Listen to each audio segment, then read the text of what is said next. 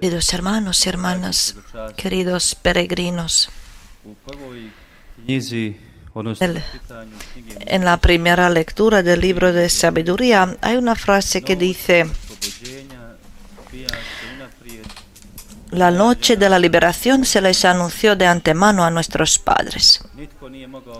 Nadie pudo suponer en el ex país que en este lugar 1980. La Virgen se va a aparecer en 1981. Bila država Eso era un país que hasta el día de hoy está excavando las tumbas. Era un país que tiene tantos huecos escondidos en los que se encuentran tantos inocentes, las madres y los niños. Ni siquiera están los soldados y si lo están eran los soldados sin armas. Y precisamente en un sistema así que entraba a sus hijos, en el que no había futuro, en el que había tiniebla y una economía barata y pequeña, cuando la gente suspiraba, especialmente en esta tierra, cuando plantaban el tabaco, cuando decís a la gente hoy, tabaco, se ponen nerviosos porque saben que era un tiempo, eh, un trabajo muy duro y nadie podía liberarlos de esa carga hasta que el cielo mandó la estrella de la mañana.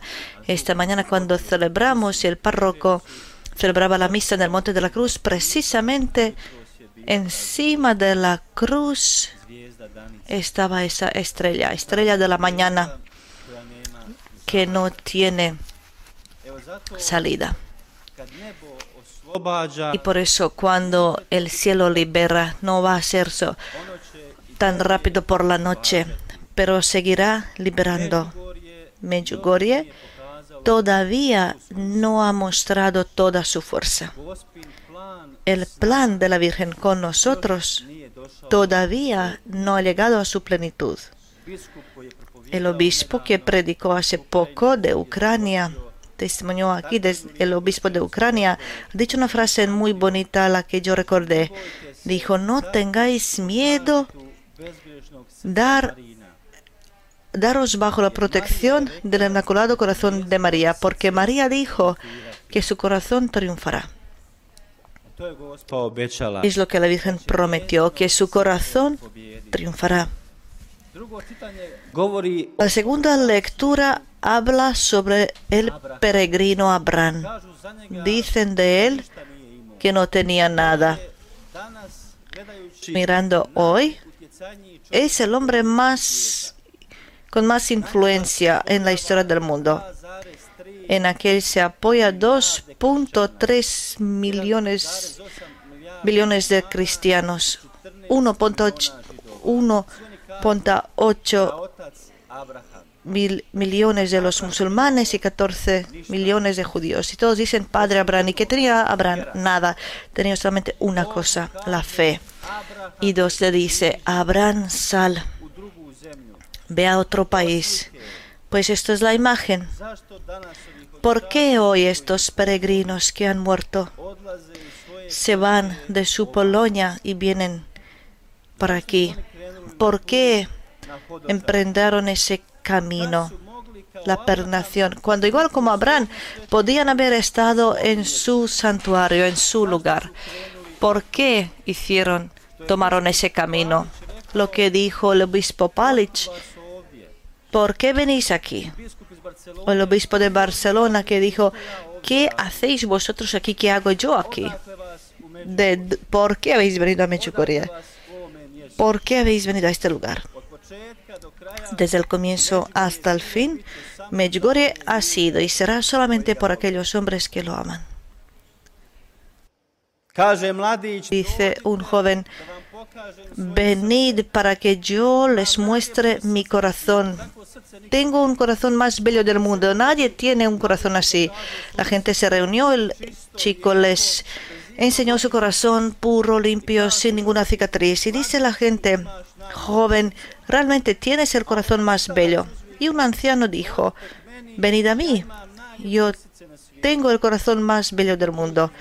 Esa historia la sabéis. Ellos se acercaron al anciano, el corazón lleno de cicatrices, huecos, y le preguntan, pues ¿cómo es que tu corazón es el más bello? ¿Por qué? Porque mi corazón se estaba dando, porque las cicatrices son la señal que mi corazón se daba dando los huecos, porque había dado mi corazón en un punto y no lo recibí en vuelta, y por eso tengo este hueco. El corazón más bello es el corazón que se da. ¿Y qué pasó ahora en este Mladifest? Que se, hay una cosa que se pudo ver. No era importante el número. Incluso la gente dice, ¿por qué después del programa no decíamos cuánta gente nos sigue, cuánta gente hay conectada en Internet? ¿Por qué no había el número un millón, dos millones? El número no importa. Es lo que ha dicho hace poco en un grupo en Alemania. En su concierto reúne un millón de personas. Nuestro cantor de Bosnia y Herzegovina va a otro país y reúne 15.000. Y dice un sacerdote, entonces, ¿para qué nosotros nos elogiamos con 20.000? Porque no, se trata del número. No se trata del número. Se trata de los corazones humanos. Y por, precisamente así eran los corazones a estos días en Medjugorje. Unos corazones que no son perfectos, corazones heridos. ¿Y acaso eso no es maravilloso ver? Habían más de 550 sacerdotes. Creo que los sacerdotes, aprendiendo de vosotros, podían recibir una vocación aquí, podían haber fortalecido su vocación. ¿Cómo no te va a tocar un hombre y estas banderas que estás mirando? Corea, Austria, Polonia, Croacia, Irlanda. De todo el mundo la gente ha venido. La temperatura está 40 grados y ellos todo el día escuchando el programa. Jesús dice en el Evangelio, a quien mucho se le dio, mucho se le exigirá. Yo siempre lo voy a decir por mi pueblo. Para mí es imposible si nosotros no lo reconocemos. Habían croatas, habían la gente local, pero también había gente que no ha venido al festival de aquí. ¿Cómo tu corazón no se movió?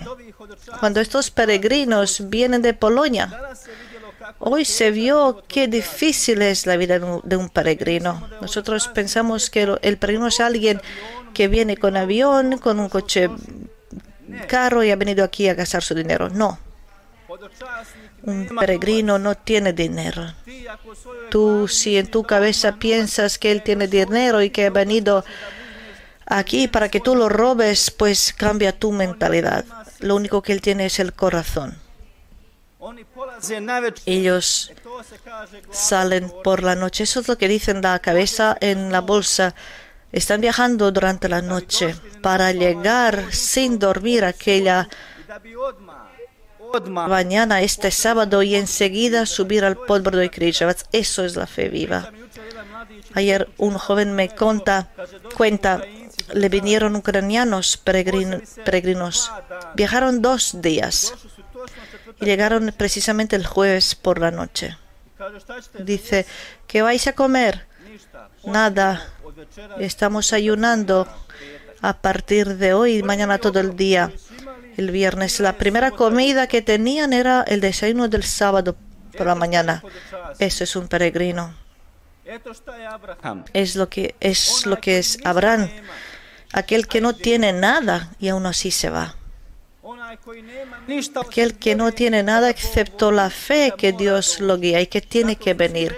Y por eso todos los que han venido estos días han dicho, tenía que venir aquí. Tenía que venir.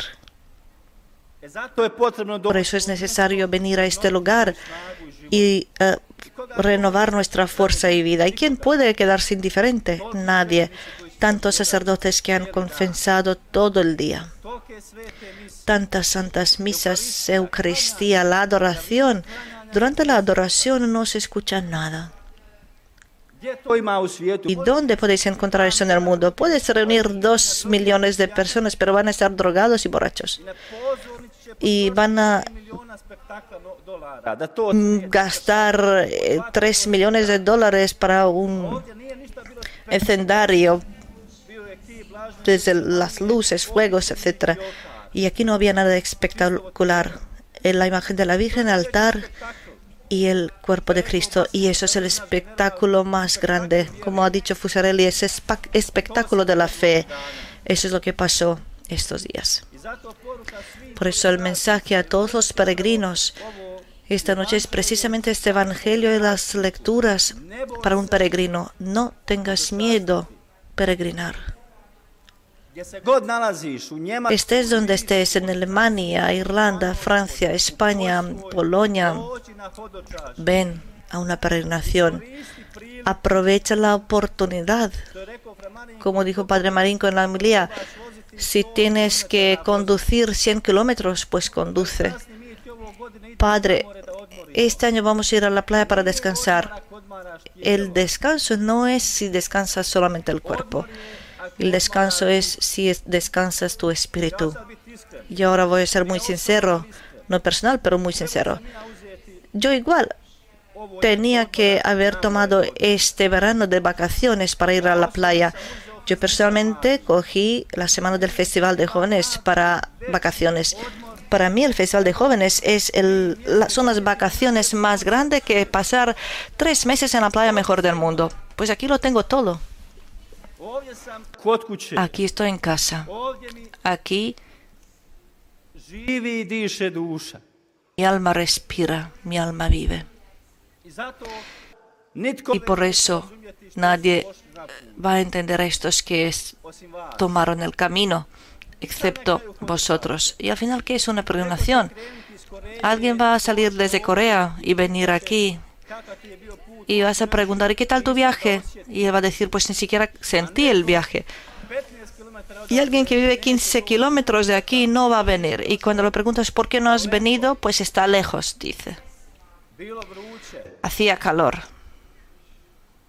Eso es una imagen. Alguien pasa el océano y dice, no está lejos. Y alguien que vive aquí dice, está lejos. Misu. Tomando una misa, lo va a decir también a los nuestros, que escuchen bien. Si pases una hora, nuestro pueblo croata, dicen, es una misa larguísima, larga. Y nosotros los frailes en el comedor decimos, es imposible cuántos, cuántos estos extranjeros pueden orar. En la catequesis, rosario, misa, la primera noche casi terminó a las 10 y luego la adoración. El pueblo no se va, no quiere ir. ¿Cómo es eso?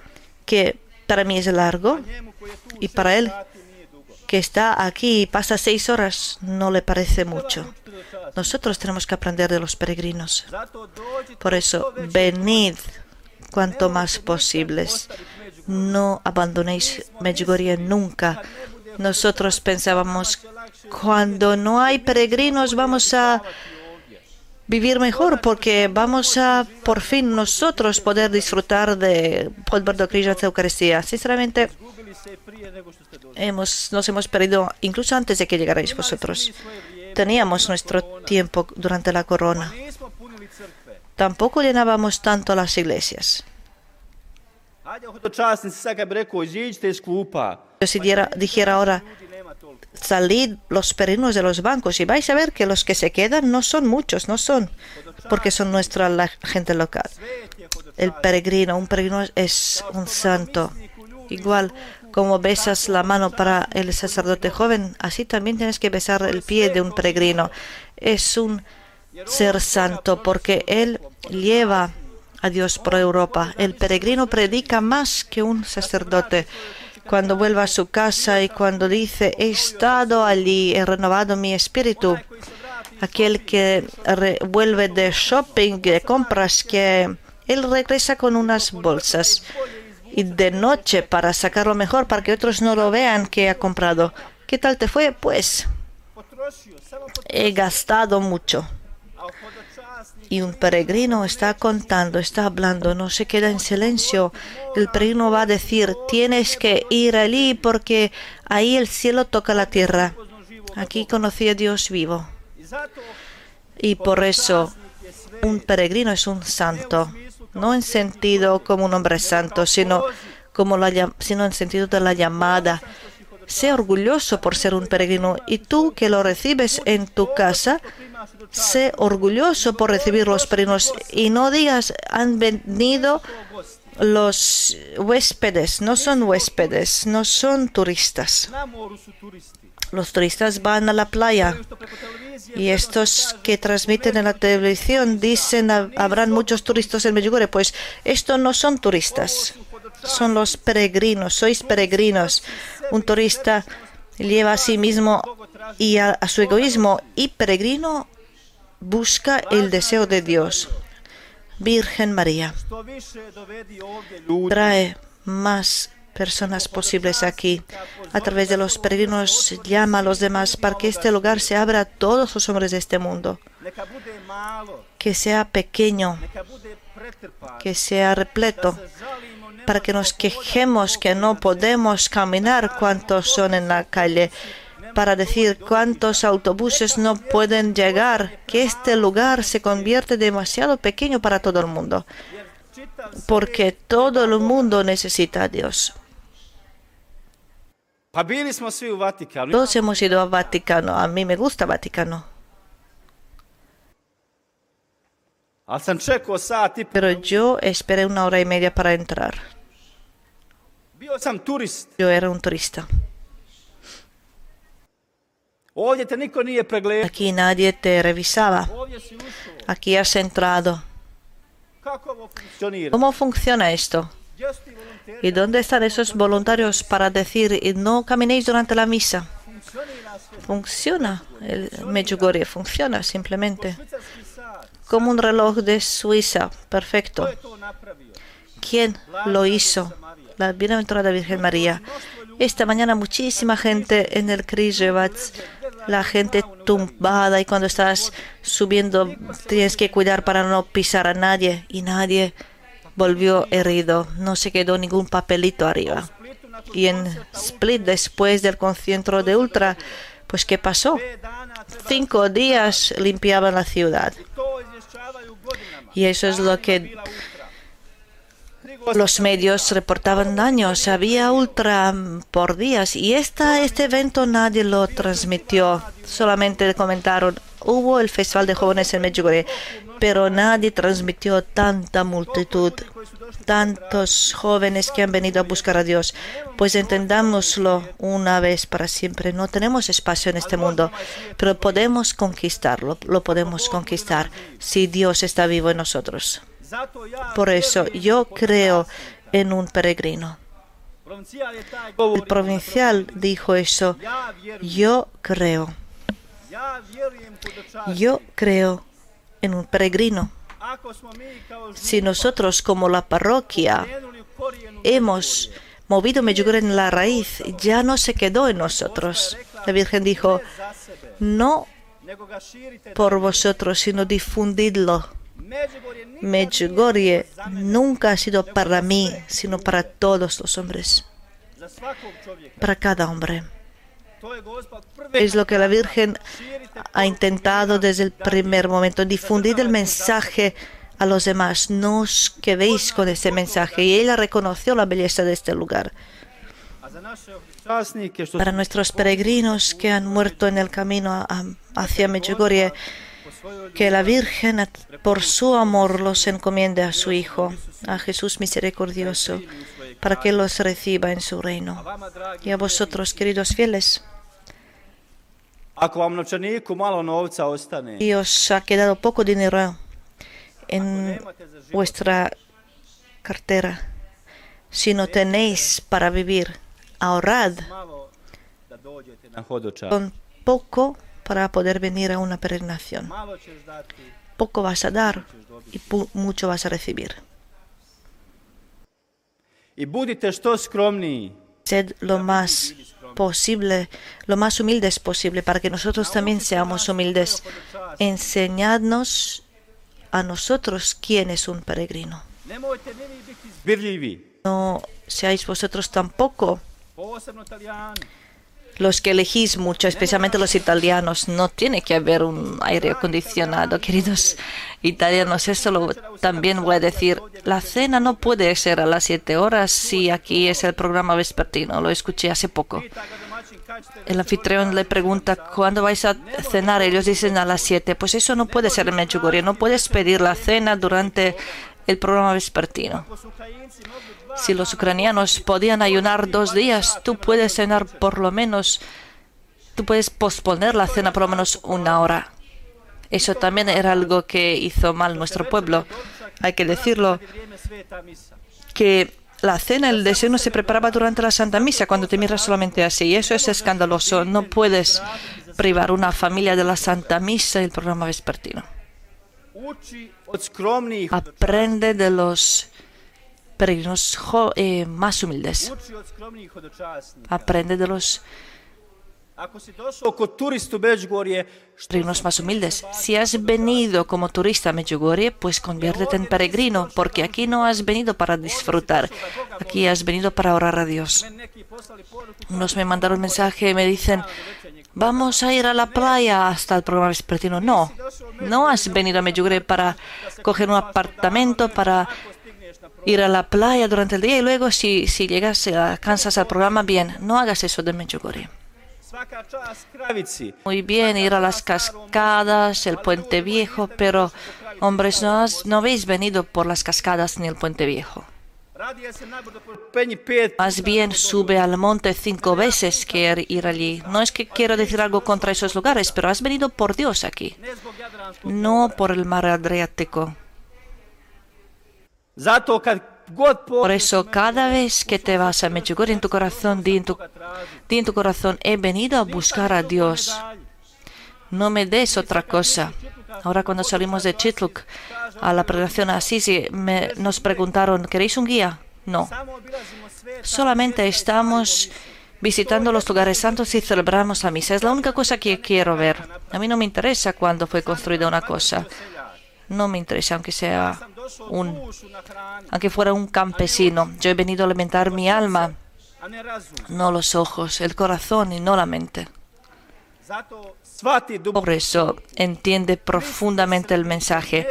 El Cristo es el centro de Medjugorje, pero también es el centro de tu vida. Y cada vez que vienes aquí, busca solamente a Dios y nada más. Amén.